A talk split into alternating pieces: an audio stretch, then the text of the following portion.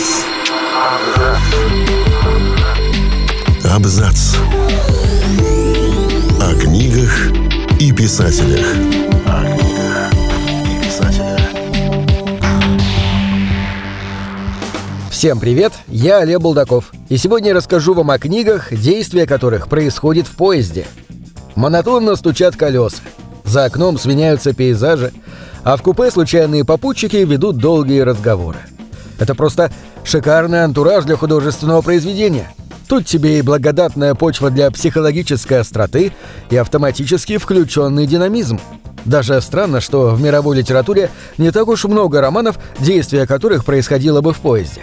Нет, сами поезда на страницах книг мелькают довольно часто, а иногда становятся чуть ли не символом всей книги. Анну Каренину, например, на иллюстрациях почти всегда рисуют стоящие на перроне в ожидании поезда. Но вот так, чтобы весь практический сюжет разворачивался именно в ограниченном пространстве поезда, по пальцам можно пересчитать такие произведения. Вот вам пять примеров. Клодиус Бомбарнак Жюля Верна. Это, наверное, самая ранняя книга, написанная в таком жанре. Вышла она еще в 1893 году, и вся сводится к долгому путешествию французского журналиста на поезде, идущем в Пекин. Ехать ему предстоит через не так давно присоединенный к Российской империи Туркестан, поэтому книга полна размышлений о русских, кстати, очень даже комплиментарных.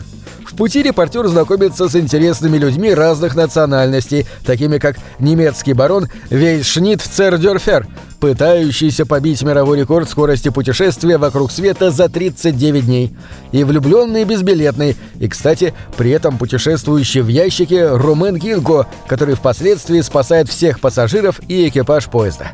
На написание этого романа, посвященного Закаспийской железной дороге, Жюля Верна вдохновили снимки и рассказы французского фотографа Поля Надара.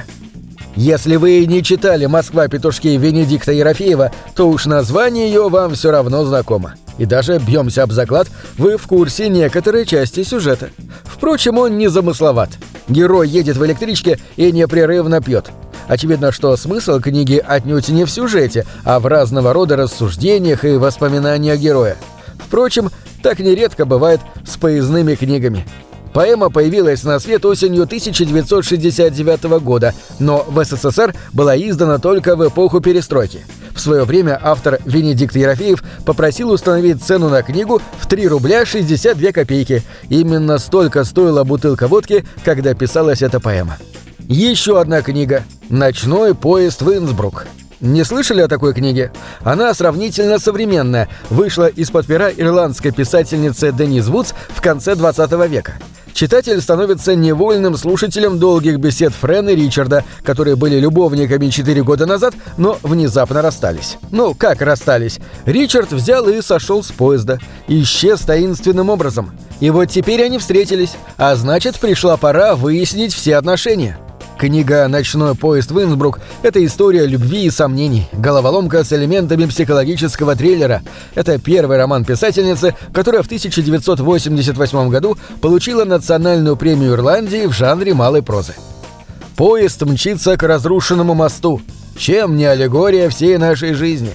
По нему можно прогуливаться, можно знакомиться с разными пассажирами, можно общаться и спорить, можно делать что угодно — но поезд неумолимо летит к неизбежной катастрофе. Однако главный герой романа «Желтая стрела» Виктора Пелевина по имени Андрей находит выход. Какой именно, не будем спойлерить. Скажем только, что в повести используется множество аллегорий, множество раз обыгрывается железнодорожная тематика в любом объекте этого мира. Поезд символизирует жизнь, разрушенный мост – смерть, стук колес – ход времени. Присутствует ряд отсылок к Библии – произведении также присутствует аллюзия на притчу Франца Кавки «Железнодорожные пассажиры», а по мнению критиков, в произведении присутствуют мотивы мистического учения Карлоса Кастанеды.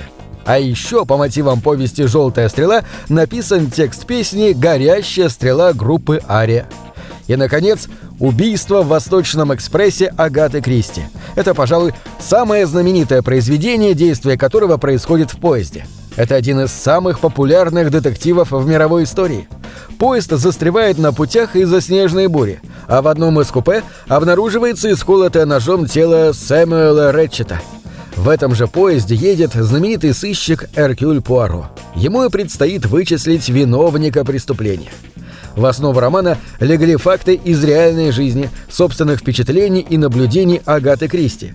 Она сама неоднократно путешествовала на роскошном поезде «Восточный экспресс», и особенно памятным стало возвращение в Англию из Турции в декабре 1931 года, сопряженное со многими трудностями, вызванными непогодой. Также одной из сюжетных основ романа стало знаменитое похищение в марте 1932 года ребенка известного американского летчика Чарльза Линберга. Несмотря на принятые меры правоохранительных органов и общественности, после выплаты выкупа сын авиатора был найден мертвым. В 2015 году по результатам опроса поклонников творчества Кристи было установлено, что «Убийство в Восточном экспрессе» занимает второе место по популярности после ее романа «Десять негритят». На этом все. Читайте хорошие книги.